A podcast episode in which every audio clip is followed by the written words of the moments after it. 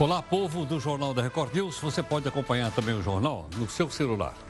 Você baixa aqui o nosso aplicativo, aqui o aplicativo do Grupo Record, que é o Play Plus. Se você estiver perto de computador ou tablet, nós estamos no YouTube, no Facebook e daqui a pouquinho também no Instagram, para você acompanhar em qualquer rede social que você se sentir melhor. Bom, o Faísca, que é o anti-herói aqui do Jornal da Record News, a gente recebeu o comunicado agora e vai sair de férias. Ele até elaborou assim um roteiro bem light para não despertar suspeitas. Assim, pois é. É que ele, ele, ele vai viajar com as passagens e os hotéis pagos pelo contribuinte, como ele faz sempre. Não? E veja o roteiro que o Faísca, então, resolveu bolar para as suas férias, né? Ele fez aqui o roteiro, ele vai fazer umas férias só nos paraísos fiscais. Por isso a viagem do Faísca começa pela Suíça, Ilhas Caimã, Luxemburgo, Panamá, Curitiba. Opa, peraí, Curitiba não. Curitiba pega mal. Na sua opinião, é necessário os políticos fazerem tantas viagens internacionais como os fazem, pagas pelo contribuinte que somos nós? Será que realmente tanta viagem? Já tem um grupo, tem uma ideia, atualmente no Vietnã. O que esse pessoal está fazendo no Vietnã? Não sei, mas está lá. Pagos por nós. Será que eles defendem realmente o interesse do Brasil? Não sei. Gostaria que você mandasse sua opinião. Pode mandar para mim através do heródoto.com.br, fica mais fácil você me achar, ok? Bom, o nosso portal r7.com tem aqui um destaque que eu gostaria então de mostrar para você. Atribuído aqui ao ministro Paulo Guedes, que você sabe que é o ministro da Economia, o homem né, fala, é falastrão. Se é para a Caixa, Caixa aqui é Caixa Econômica Federal, dar lucro, privatiza logo, afirma o Paulo Guedes durante um evento no Rio de Janeiro, né, que ganhou então destaque aqui no nosso portal r7.com. Veja também outras notícias para você saber de fato em que país você vive. O ex-ministro Jair Dirceu, esperado em Curitiba para cumprir pena de prisão. A Justiça de São Paulo proíbe a Prefeitura de fechar a Avenida Paulista por 24 horas para a virada cultural.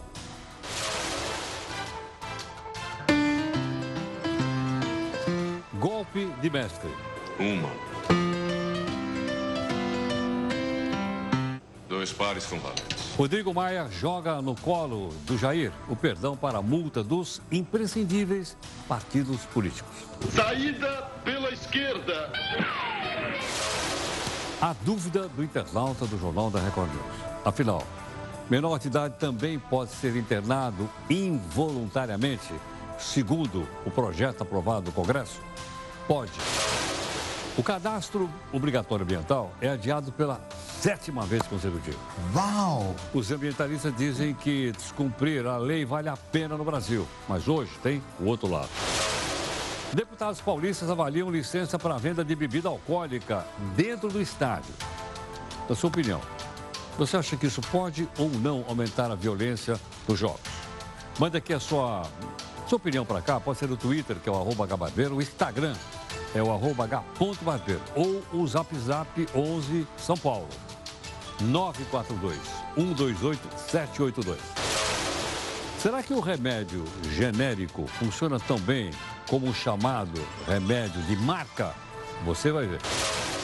A gaveta do Jornal da Record News. A virada cultural desse final de semana em São Paulo vai custar 19 milhões de reais. E você aí, paga IPTU? A patinete elétrica é a mais nova forma de mobilidade em algumas cidades do mundo, inclusive no Brasil.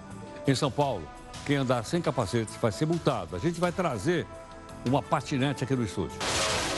A eleição para prefeito nas Filipinas termina empatada. Candidatos decidem no cara o coroa. Mas e se a moeda cair de pé? Somente 7% do lixo aqui de São Paulo é reciclado. Milhares de toneladas são jogadas na natureza. E você aí, ajuda ou não a reciclar? Algumas músicas gringas viram versões brasileiras e não são, uh, como dizer assim,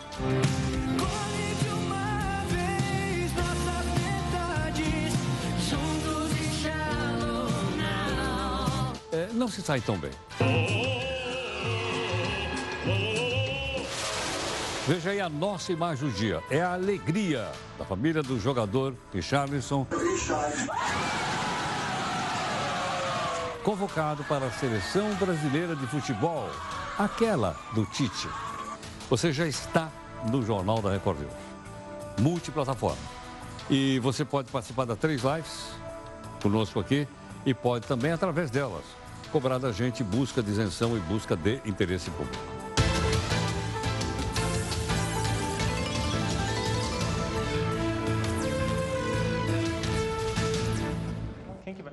A nossa primeira live é a reunião de pauta que você vai ver hoje aqui na redação também foi realizada. Geralmente a gente faz no estúdio do r7.com. Está aí, portanto, o pessoal participando da, da nossa reunião de pauta. Jéssica e a Júlia. A reunião tem todos os dias, 5 da tarde, ao vivo aqui, para você participar conosco. A nossa hashtag aqui do jornal, ela é JR News. Assim fica mais fácil você se comunicar conosco, ok? O nosso desafio de hoje é é, é o seguinte proposta de jornalismo. Primeiro os fatos. Que diabo é isso? Primeiro os fatos. Significa o seguinte, primeiro vamos ver os fatos, depois a gente opina. Porque muitas vezes a gente opina primeiro e depois vai ver se os fatos coincidem ou não com aquilo que a gente, que a gente opinou. Então, esse aqui é o nosso mote de hoje. Primeiro os fatos. Vamos lá. O presidente da Câmara, que é Rodrigo Maia, decidiu adiar o prazo para apresentação de emendas na reforma da Previdência. Por quê? Ia vencer na semana que vem, vai ter um monte de emenda lá. E ele então resolveu empurrar a data até o dia 30 de maio. Os deputados defendem que é tempo necessário para definir as mudanças que vão ser colocadas em cima daquela proposta. Está lembrado ou não?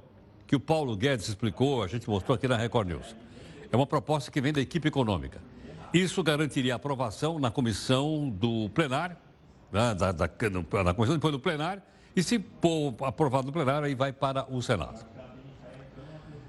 A Justiça proibiu a Prefeitura de São Paulo de fechar a Avenida Paulista por 24 horas. Mas o que, que vai acontecer lá? Vai acontecer a virada cultural neste final de semana. A decisão prevê o seguinte: multa de 5 milhões de reais em caso de descumprimento. Moradores e comerciantes da região alegam que foram surpreendidos e prejudicados com a avenida fechada. Isso no sábado, durante o evento cultural. Ao contrário de outros anos, esse evento vai ser bancado apenas pelo dinheiro público, pessoal que paga IPTU. Sabe quanto vai custar? 19 milhões de reais. Qual é a sua opinião sobre isso? Vamos dar uma olhadinha então aqui eh, na grana toda que nós pagamos, prefeitura, estado, governo federal. Desde o dia 1 de janeiro nós já pagamos quase 959 bilhões. Vai virar. Antes de terminar o jornal, vai acabar virando para 959 bilhões de reais, como você vê aqui nesse cálculo matemático de imposto que nós pagamos. Não é mole, pagamos muito. Nós temos aqui um assunto importante, entre tantos outros, mas deixa muitas vezes as pessoas em dúvida. Muitas vezes você tem uma consulta médica e o paciente pergunta para o médico assim, doutor ou doutora, é, posso. É, tem genérico desse, desse medicamento? Que está me oferecendo? E aí o médico pode dizer sim, pode dizer não.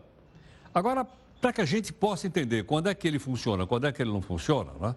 gentilmente, doutora Patrícia Moriel, professora do curso de farmácia da Unicamp, gentilmente está aqui conosco. Patrícia, boa noite, obrigado pela gentileza por atender aqui o Jornal da Record News. Boa noite a todos.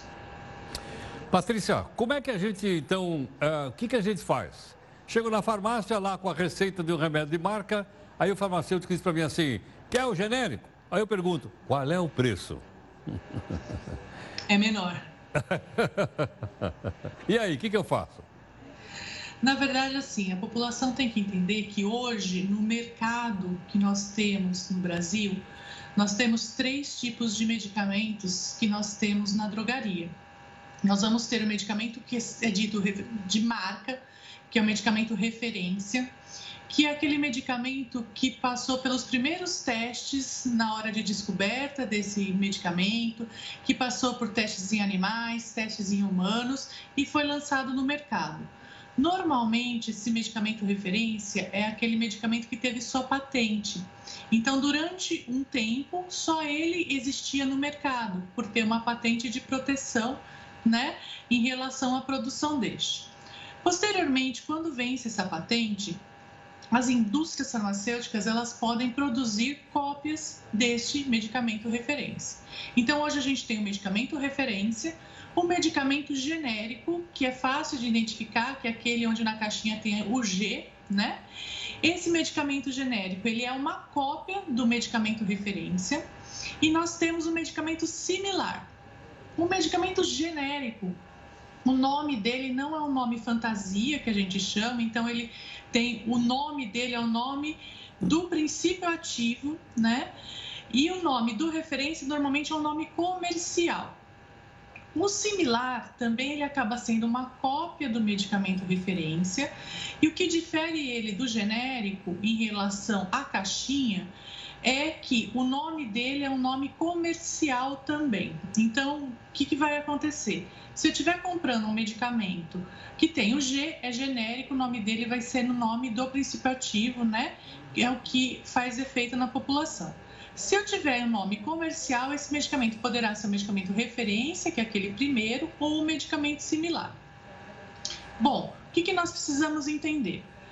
É, existe uma possibilidade de troca entre esses medicamentos. Então, se o médico prescrever um medicamento genérico para o paciente, esse medicamento chegando na drogaria, o farmacêutico pode é, oferecer né, para o paciente tanto o medicamento genérico de várias marcas ou o medicamento referência. Agora, Patrícia, só um detalhe. Oi. Mas eu posso aceitar porque o medicamento pode. faz o mesmo efeito? Pode. O que tem muito em dúvida, Heraldo, é o seguinte: é, tem, tem-se esse mito, né, que o medicamento genérico não tem me, o mesmo efeito do medicamento referência. É um mito.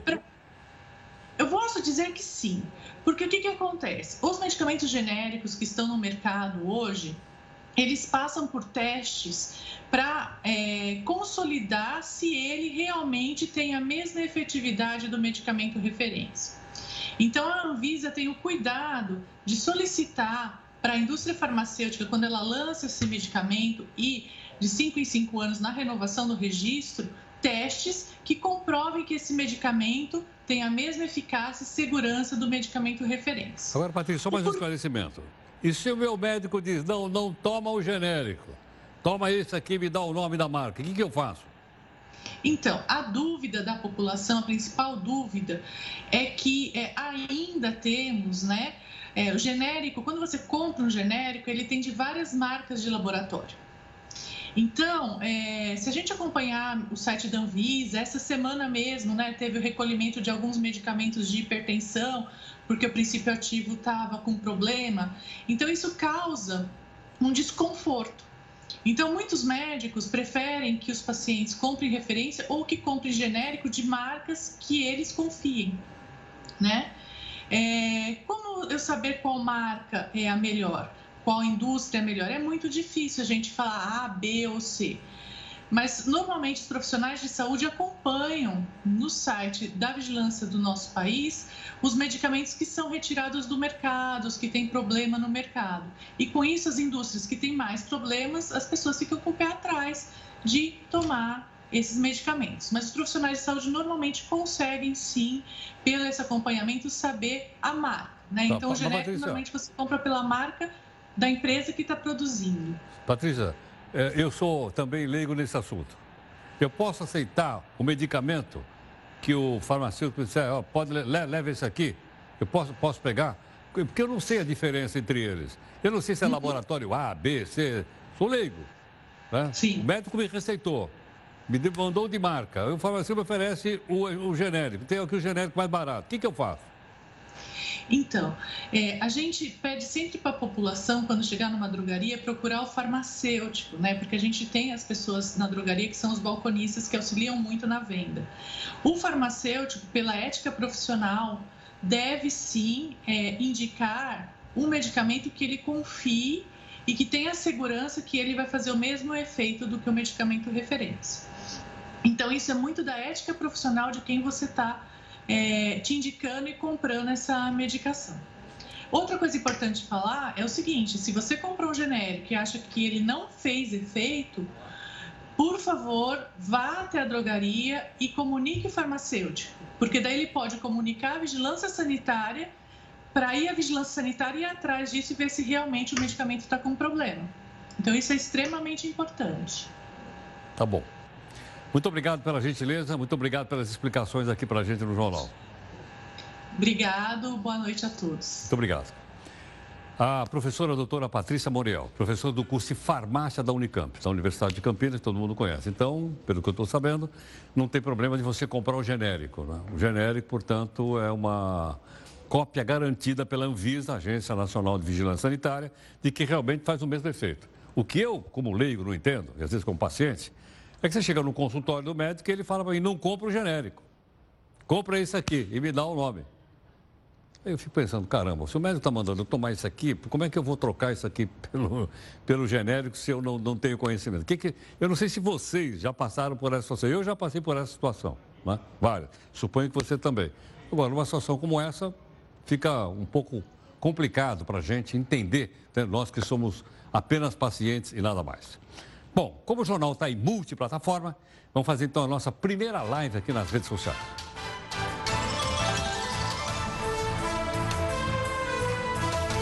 Olha, nós temos mostrado para você aqui quanto ganham os funcionários públicos. Funcionário público é prefeito, governador também. Ontem a gente mostrou aqui para você o pessoal que tem uh, aposentadoria perpétua, porque ficou alguns meses no governo do Estado.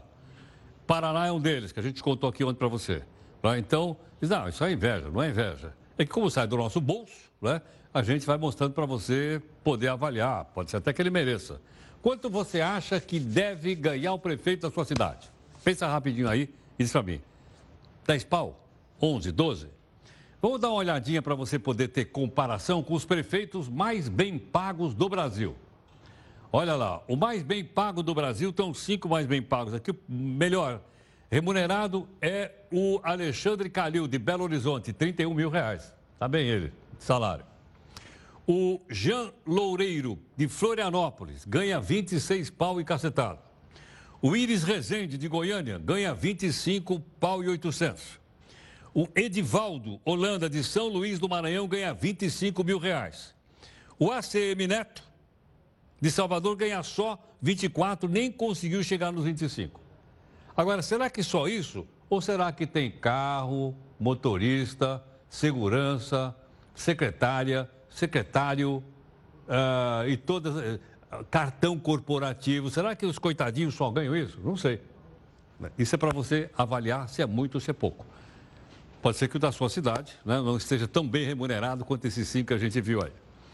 Mas tem uma outra cidade, que não está no Brasil, está nos Estados Unidos, se chama São Francisco.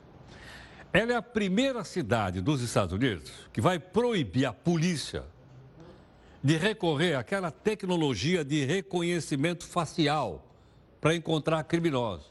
Ué, por quê? Veja aqui o motivo no texto da Neide Martins. A partir de agora é possível encontrar pessoas na multidão. Até mesmo o Wally não conseguiria ficar camuflado. Em março deste ano, o Carnaval da Bahia trouxe uma novidade que se destacou na festa.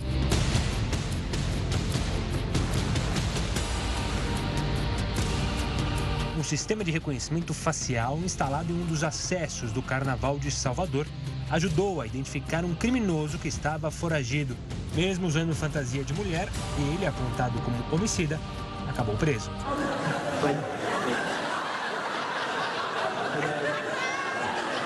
O sistema de reconhecimento facial é um programa de computador que compara imagens de câmeras de segurança captadas em tempo real com imagens de bancos de dados da polícia. Quando as duas coincidem, um policial recebe uma mensagem do sistema para decidir se a pessoa será abordada ou não. O equipamento pode ser usado até na prevenção de crimes. Se uma pessoa não identificada, ela passar na frente da câmera por diversas vezes, por diversos dias consecutivos, o sistema entende que é uma pessoa que está tentando estudar a, a, a maneira de como as pessoas entram nesse condomínio e gera um alerta para a equipe de segurança informando que é um, seria um suspeito. O uso do equipamento, porém, está gerando polêmica. Há quem diga que a tecnologia não seria precisa o suficiente e feriria liberdades individuais. Afinal, o reconhecimento facial seria mesmo medida de segurança ou invasão de privacidade? A China, país mais vigiado do mundo, quer saber o que fazem os quase um bilhão e meio de habitantes e investe pesado em vigilância em massa. Uma única câmera pode ser capaz de analisar até mil pessoas por frame capturado, identificar seus rostos e checar, em base em dados públicos, se há entre os monitorados pessoas procuradas pela justiça. E as chances de acertar são de 99,98%. Eu não acredito no que eu ouvi. Não acredito no que eu ouvi, não pode ser verdade isso que eu escutei agora. Apesar de parecer uma intromissão, ter o rosto escaneado em espaços públicos a cada segundo, o uso de reconhecimento facial é aprovado por 83% da população chinesa, que associa o uso de novas tecnologias à segurança. O lado negativo é que a China estaria usando reconhecimento facial para rastrear os uigures, a minoria muçulmana do país. A população uigur é tratada com suspeita e opressão pelo Partido Comunista Chinês. Além disso, é fortemente vigiada pelas autoridades. Ah, mas que vergonha! E foi exatamente por esse motivo que São Francisco, nos Estados Unidos, proibiu o uso do reconhecimento facial pela polícia. É a primeira cidade norte-americana a adotar uma medida deste tipo. A justificativa é de que a tecnologia coloca em perigo os direitos e as liberdades civis. Além disso, poderia falhar e piorar a injustiça racial.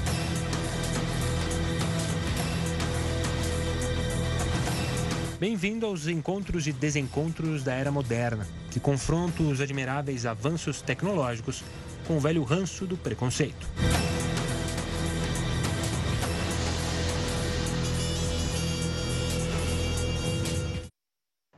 Olá, você que está acostumado aqui a acompanhar o jornal da Record News em multiplataforma. Nós estamos simultaneamente na televisão e em todas as outras, todo o tempo, aqui nas plataformas da Record News. Temos as lives para que você possa fazer comentário, críticas, sugestões e dessa forma que nós estamos trabalhando. Mas quando você fala também multiplataforma, parece que a facilidade de você divulgar a chamada fake news, ou seja, notícias mentirosas, ela também aumentou bastante. Esse é o tema que nós vamos conversar agora com o professor da Universidade de São Paulo, especialista em opinião pública, que é o professor Luiz Alberto e Farias, gentilmente aqui conosco. Farias, obrigado pela, pela gentileza, bem-vindo no jornal mais uma vez. Muito obrigado. Farias, é, o livro chama-se Opiniões Voláteis. Né? Por que voláteis? É uma brincadeira com o conceito da física, exatamente da transformação dos corpos, né? Ou seja, as opiniões não são rígidas, não são permanentes, né? É, a partir do momento que ela seja permanente, me parece que seja um perigo. É importante que nós busquemos permanentemente a informação, a notícia, principalmente por meio do jornalismo, dos instrumentos formais de jornalismo, para que nós possamos construir a nossa opinião. E ela precisa estar preparada, inclusive, para ser duvidosa, para ser é, colocada em xeque. Afinal de contas, nós não podemos ter certeza de tudo, né? Eu costumo dizer que somente quando você duvida, você pode chegar efetivamente à verdade. Que temos que duvidar sempre. Duvidar sempre. E acho que nós, jornalistas, quando não duvidamos, erramos. Muito. É um perigo enorme, né? É um Afinal perigo de contas, Se você vai na certeza, com, vai bater a cabeça. Não, tá, não há dúvida disso. Agora, onde, nesse mundo, então, de opiniões voláteis, onde entram as chamadas fake news? Olha, eh, nos últimos tempos, nós temos. Você, você fez uma, uma abertura dizendo exatamente disso, do excesso de informação. Então, hoje nós vivemos num sistema de obesidade informacional. A informação para absolutamente tudo. Então, se por um lado nós temos muita informação, talvez a checagem da informação esteja exatamente falhando. Além das fake news, que são eh, aparentemente uma coisa até tola, afinal de contas, puxa, quando contam uma mentira para a gente, nós temos tanta informação, nós certamente somos capazes de verificar se aquilo aquilo que recebemos é verídico ou não. Outra coisa importante é, não podemos ouvir somente uma voz, temos que ouvir todas. E eu reforço, principalmente por meio da imprensa, que tem o compromisso de falar a verdade. Afinal de contas, no momento que não fala a verdade, ela vai ser punida por isso. A grande, é, é, o grande problema nisso tudo é que há muitos momentos em que nós simplesmente é, estamos mais interessados, na nossa opinião, no nosso sentimento, do que efetivamente na checagem das informações. E quando isso acontece, é aquela chamada pós pós-verdade ou neo-verdade, nós caímos numa enorme armadilha, numa cilada incrível. Agora, Farias, é, temos que olhar então os vários veículos, os mais, a maior quantidade de veículos de comunicação possível que a gente puder. Né? É o ideal. A marca do veículo pode me inspirar maior ou menor confiança nele? É, todos nós temos uma certa predisposição a gostarmos de uns veículos e a não gostarmos de outros veículos, isso é natural. É importante que nós busquemos não os veículos mais extremos, né? não aqueles que trabalham com um conceito mais panfletário, levantando bandeiras, defendendo causas, por mais que nós sempre tenhamos uma posição. Mesmo que nós digamos que o jornalismo é imparcial, algum nível de parcialidade existe. Afinal de contas, nós vamos escolher a pauta, nós jornalistas, vocês jornalistas escolherão a pauta e, de alguma maneira, a gente coloca um pouco da nossa afetividade sobre aquilo. Mas é importante que nós busquemos alguns veículos, inclusive, não aqueles que falam sempre a mesma linguagem, mas alguns até que sejam contrapostos. Talvez não aqueles mais extremos, que também podemos ler, mas a gente tem que ler com mais cuidado.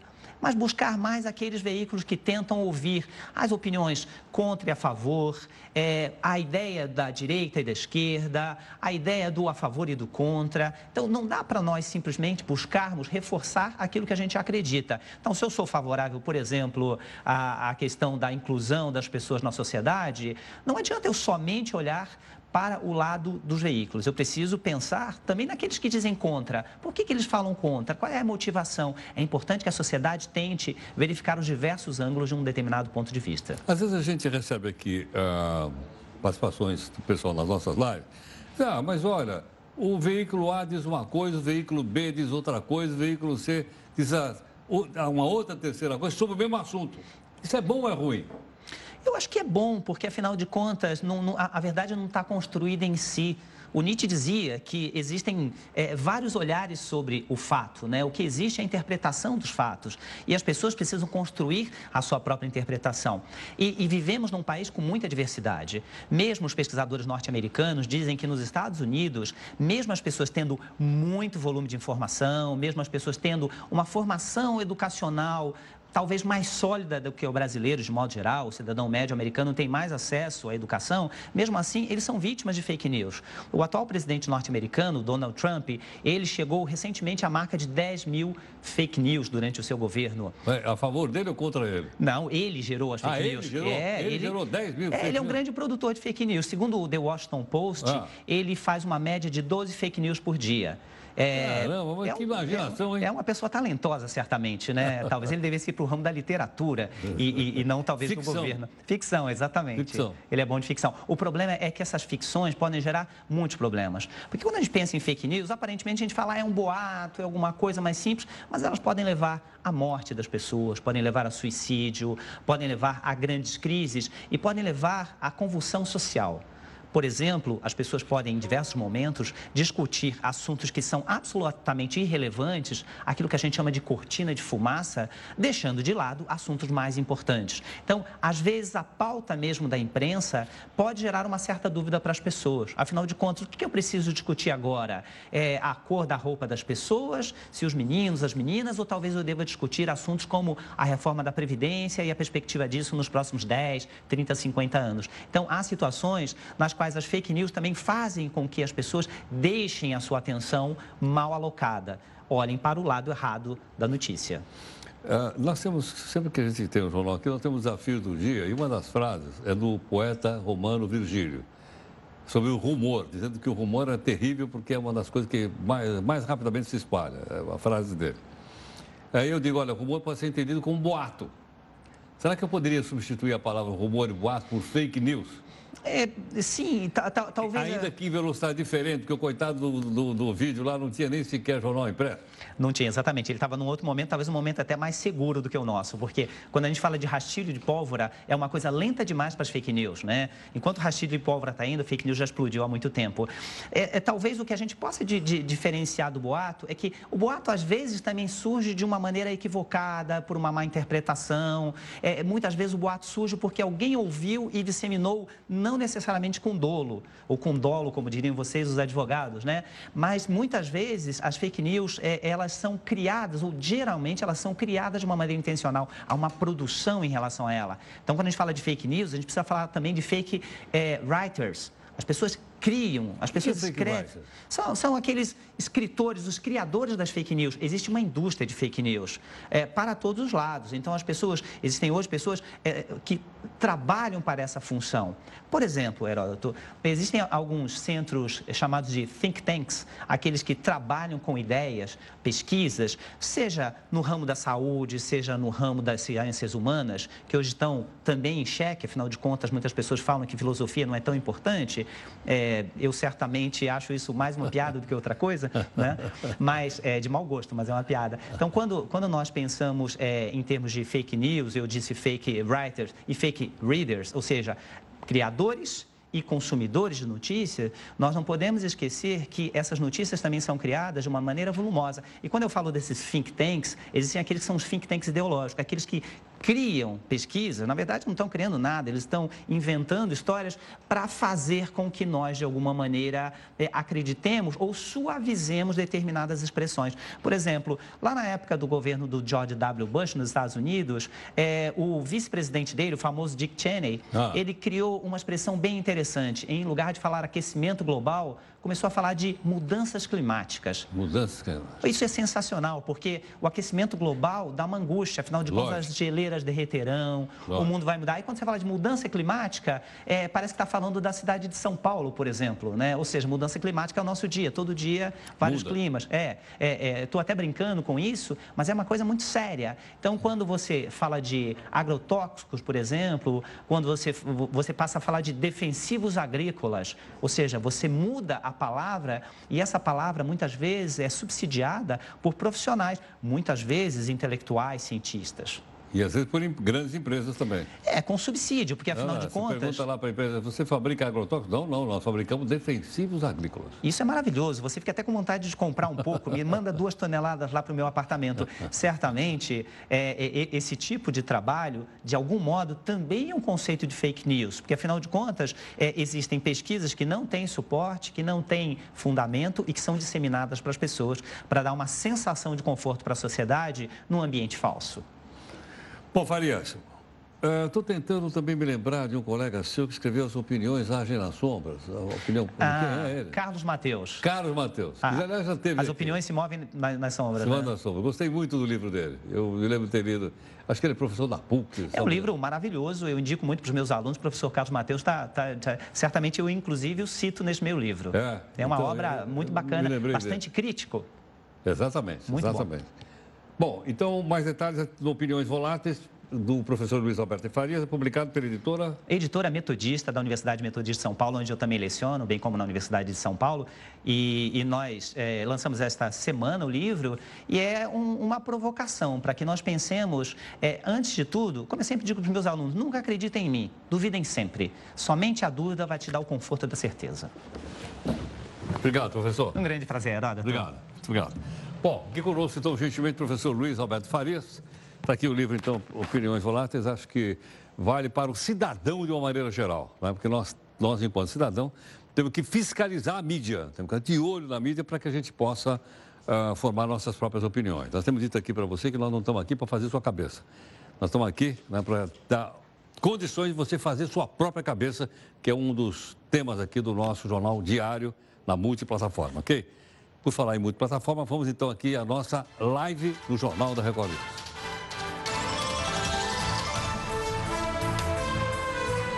Bom, o ministro José Disseu se entregou na Polícia Federal, em Curitiba, e ele vai cumprir pena de oito anos e dez meses. Esta é a segunda condenação dele.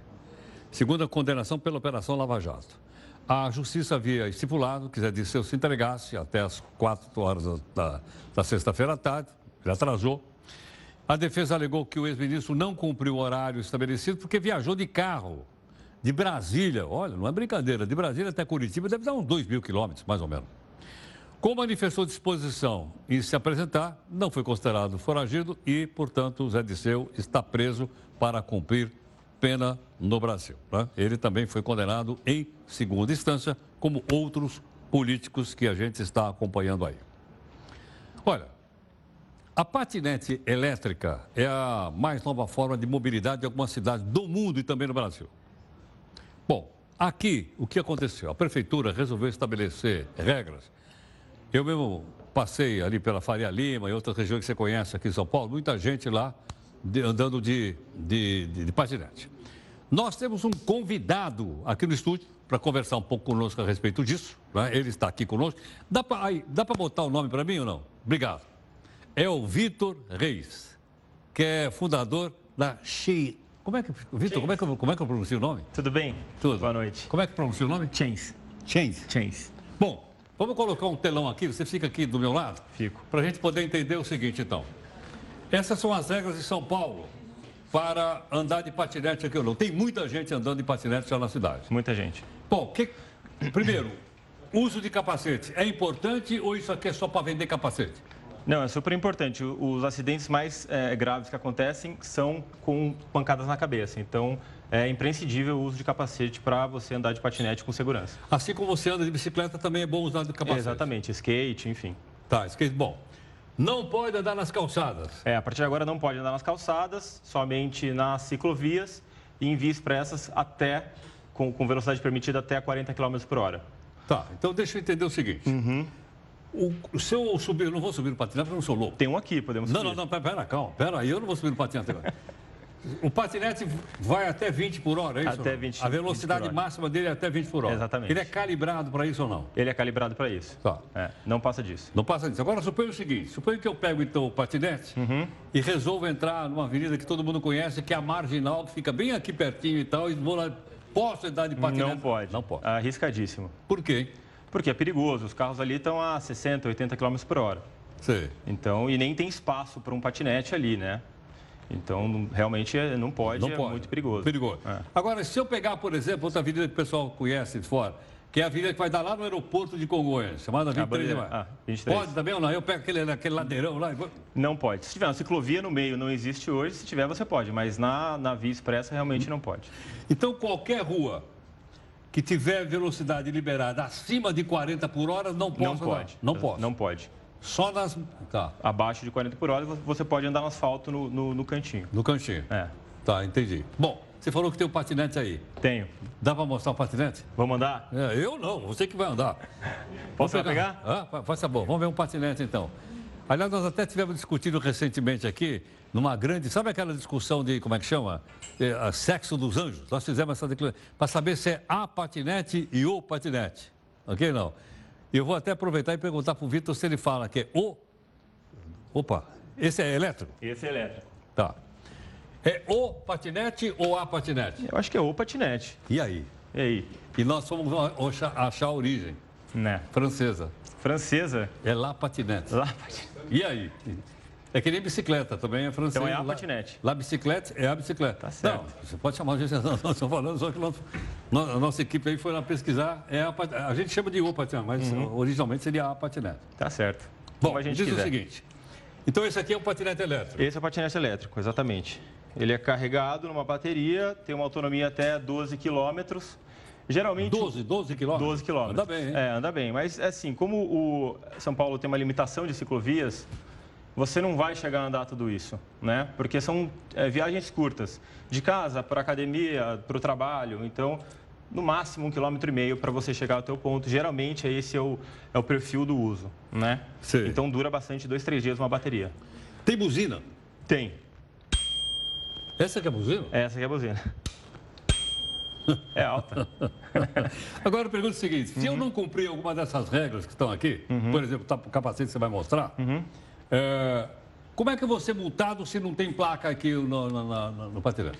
É, essa é uma boa pergunta. É, o que foi dito recentemente é que a- a- os policiais militares e, é, vão multar a- os patinetes, a empresa de patinete. Então, as empresas de patinete vão ter que colocar uma placa é, em cada patinete. E aí, o, a, a- a empresa de patinete vai multar o usuário. Né? Só que é dificílimo, porque se você faz uma corrida de 6, 5 minutos e o, e o policial te, te dá multa, não sei se a empresa é, tem condições de achar esse usuário depois com precisão. Tá, para poder cobrar a multa Pra poder cobrar Quanto multa. é que é a multa mesmo? Eu, eu confesso que eu não sei Eu exatamente sei que qual vai, a- vai, vai alto. É. Eu- nós até chegamos a ver isso, eu não me lembro agora exatamente. Mas a multa vai alta. É alta, deve É ser alta. alta. né? Bom, eu posso ser. Agora o pessoal colocando aqui. Eu posso ser multado se não tiver um capacete. será multado. Você estava aqui sem capacete? Eu estava aqui sem capacete de propósito. Ah, de propósito. É. Tá. Você tem um capacete? A gente tem um capacete, a gente Eu criou- trouxe aqui outro dia o capacete. Quanto é nele? De 100 reais, a 20, mil. é. Caramba, É. 20 mil, bastante. Outro dia eu trouxe o meu capacete aqui. Grande. É grande. Difícil Que é de carregar. Do Ayrton Senna. Cópia do Ayrton Senna. Ah, que esse- eu usava quando eu tinha esse é valioso. Aquele é valioso. Eu trouxe aqui, o pessoal tirou foto e tal. Mostra esse aí. A gente criou um capacete justamente porque é, não adianta a gente criticar as pessoas que não usam capacete. A gente tem que entender por que essas pessoas não usam capacete. Porque não é prático. É, o, o patinete, ele é, um, ele é um transporte de oportunidade. Então, eu saio da minha casa, vou pedir um Uber, opa, tem um patinete aqui. Ah, vou de patinete.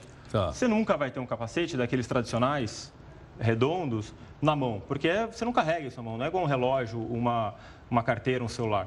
Né? Então, quando a gente teve essa ideia, a gente pensou em fazer um, cap- um capacete que realmente fosse prático, que você pudesse carregar na pasta de trabalho, ou na mochila, ou na bolsa, e todo dia que você achar um patinete e quiser andar, você tem um capacete na mão. né? Tá, É esse que você está na mão? É esse que eu estou na Isso mão. é um capacete? Isso é um capacete. É um capacete feito de uma colmeia de papelão. Ele abre. Você vai, você vai colocar ele daqui a pouco, hein? Ah. Eu não. Aí sim. É, ele é bem resistente. Esse material é usado para proteger é, mercadorias é, que têm frete longo. E a gente teve essa ideia de criar esse capacete justamente porque ele é prático. São três grandes benefícios desse, desse, desse capacete. Ele é prático, você consegue ter ele na bolsa, na mochila. Ele é ecológico, é um papelão, então em algum momento ele Agora, pode... se a pessoa cair e bater a cabeça no chão, ele, ele protege? Ele protege. Mas, mas tem garantia técnica? é isso? A gente está tirando o selo de certificação agora. O teste foi feito hoje.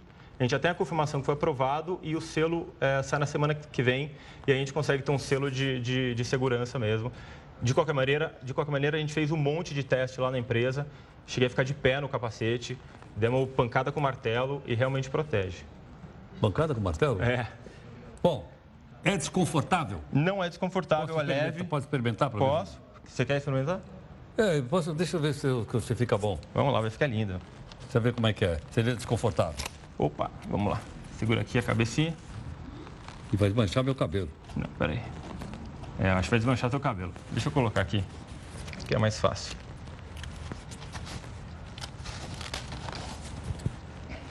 Tá, ele então. é, é- tá. Mas você vai ficar parecendo um ET, meu. Você fica parecendo uma cabeça de tatu aqui. Deixa eu ver se é forte. Tá, é, realmente ele é muito ele forte. é forte. Ele Ele, é protege aqui atrás também. Certo. E aí você sai com isso aqui na rua e tá tranquilo, sem, po- sem problema nenhum. Tá bom. Tá?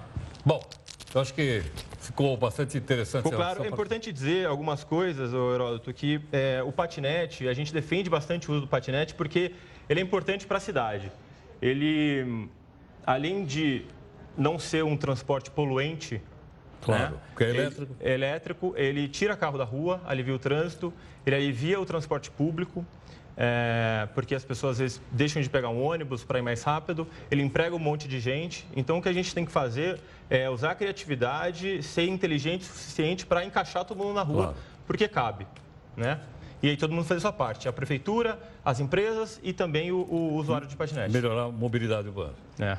Obrigadão. Fechado? Esse Fechado. aqui é teu presente, está lá, Para mim? é para você. Posso sair com eles? Pode sair com ele. Obrigado. Valeu, gente. Obrigado.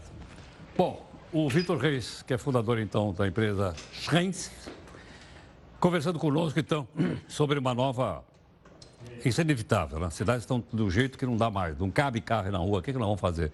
Ou bicicleta, ou patinete, ou patins, sei lá o quê, as coisas estão mudando bastante. Vamos então aqui ah, a mais uma live nossa para que você possa fazer mais comentários a respeito do jornal. Vamos lá.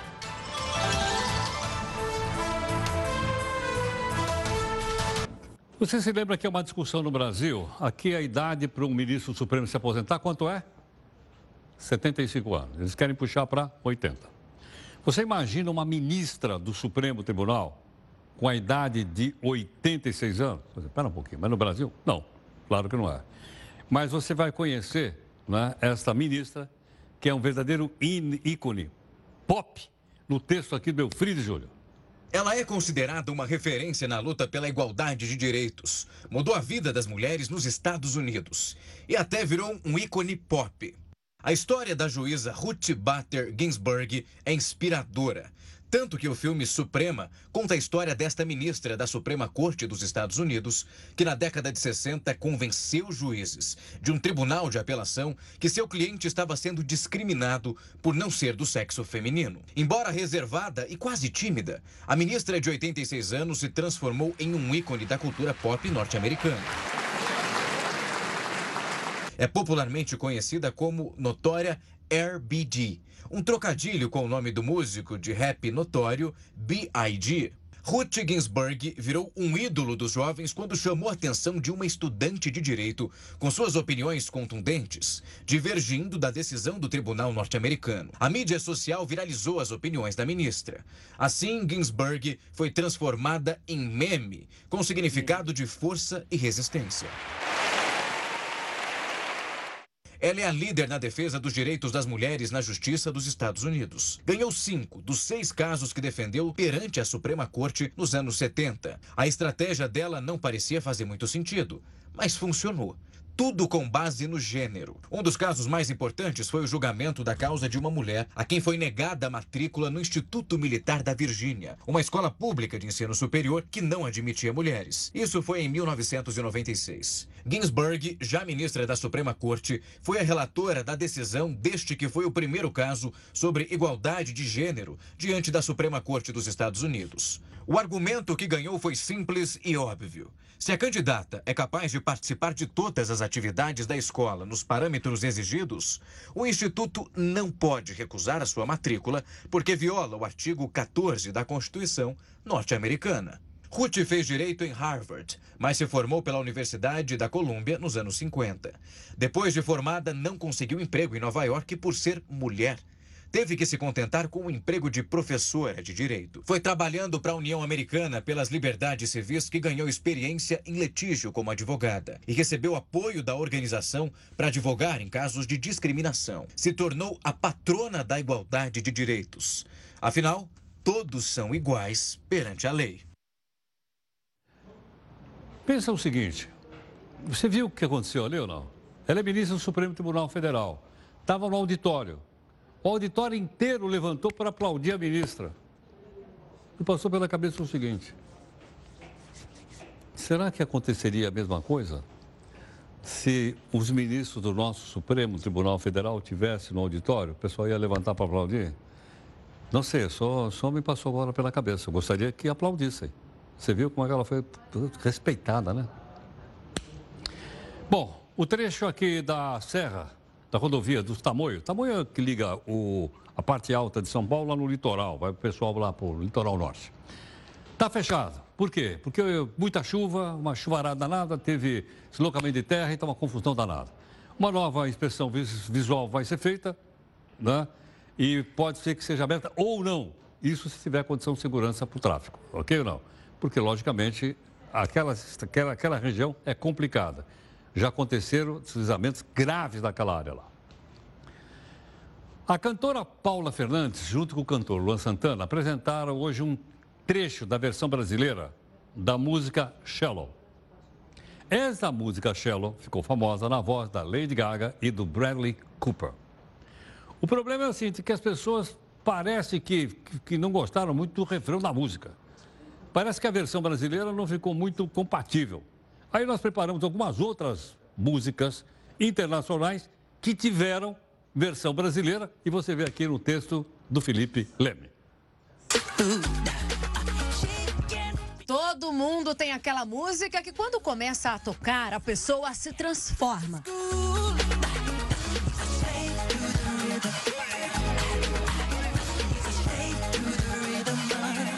O problema é que às vezes a gente acha que é uma música mas é outra.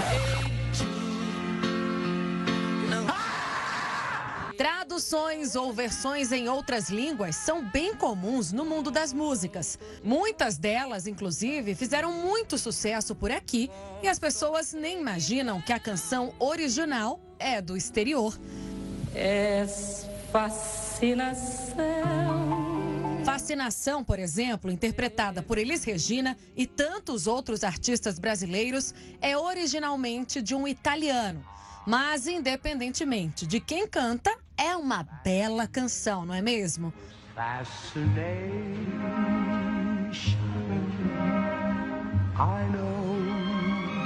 E quem não dançou a música O Meu Sangue Ferve por Você, junto com Sidney Magal e a Sandra Rosa Madalena?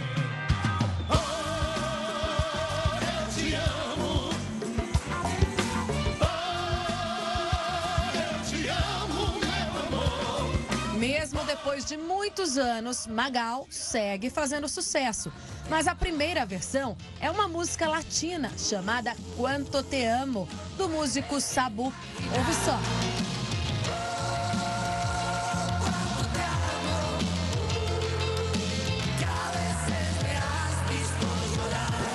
Acredito no que eu vi, não pode ser verdade isso que eu escutei agora. E quem nunca quis ser um peixe para fazer borbulhas de amor? A música interpretada por Fagner foi a trilha romântica de muitos casais por aqui. E todo mundo, um peixe para enfeitar de coras tua cintura. Mas e se eu disser que ela foi cantada primeiro em espanhol? Juan Luiz Guerra é o dono da versão original.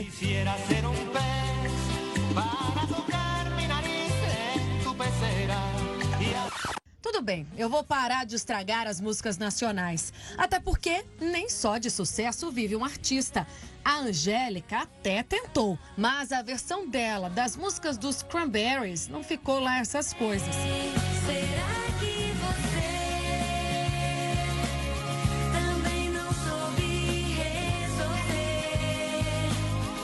original mesmo, não é?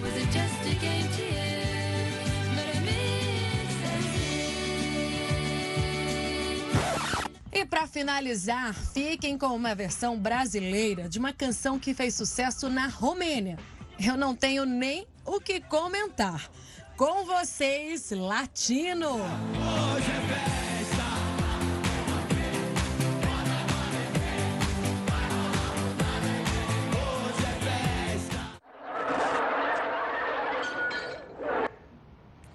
E olha, tem muitas outras. Até brinquei aqui com o pessoal da música dos Beatles, chamada Girl, que fez uma versão feita pelo Rony Fon, ficou pavorosa. Eu até já tive a oportunidade de falar para ele, pela madrugada, aquela, como é que é, meu bem, e não tem, que foi inventado, não tem naquilo, mas enfim, era coisa do passado. Obrigado aqui pela, pela participação conosco, em nome da nossa equipe do jornal. Tem a live aqui agora às 10 da noite, para você que nos acompanha também. E para encerrar com chave de ouro, tem duas versões dessa música Shallow. A original, que eu não gosto muito, que é da Lady Gaga e o Bradley Cooper, e a outra, muito melhor, que é da Paula Fernandes e do Luan Santana. Vamos ver aqui.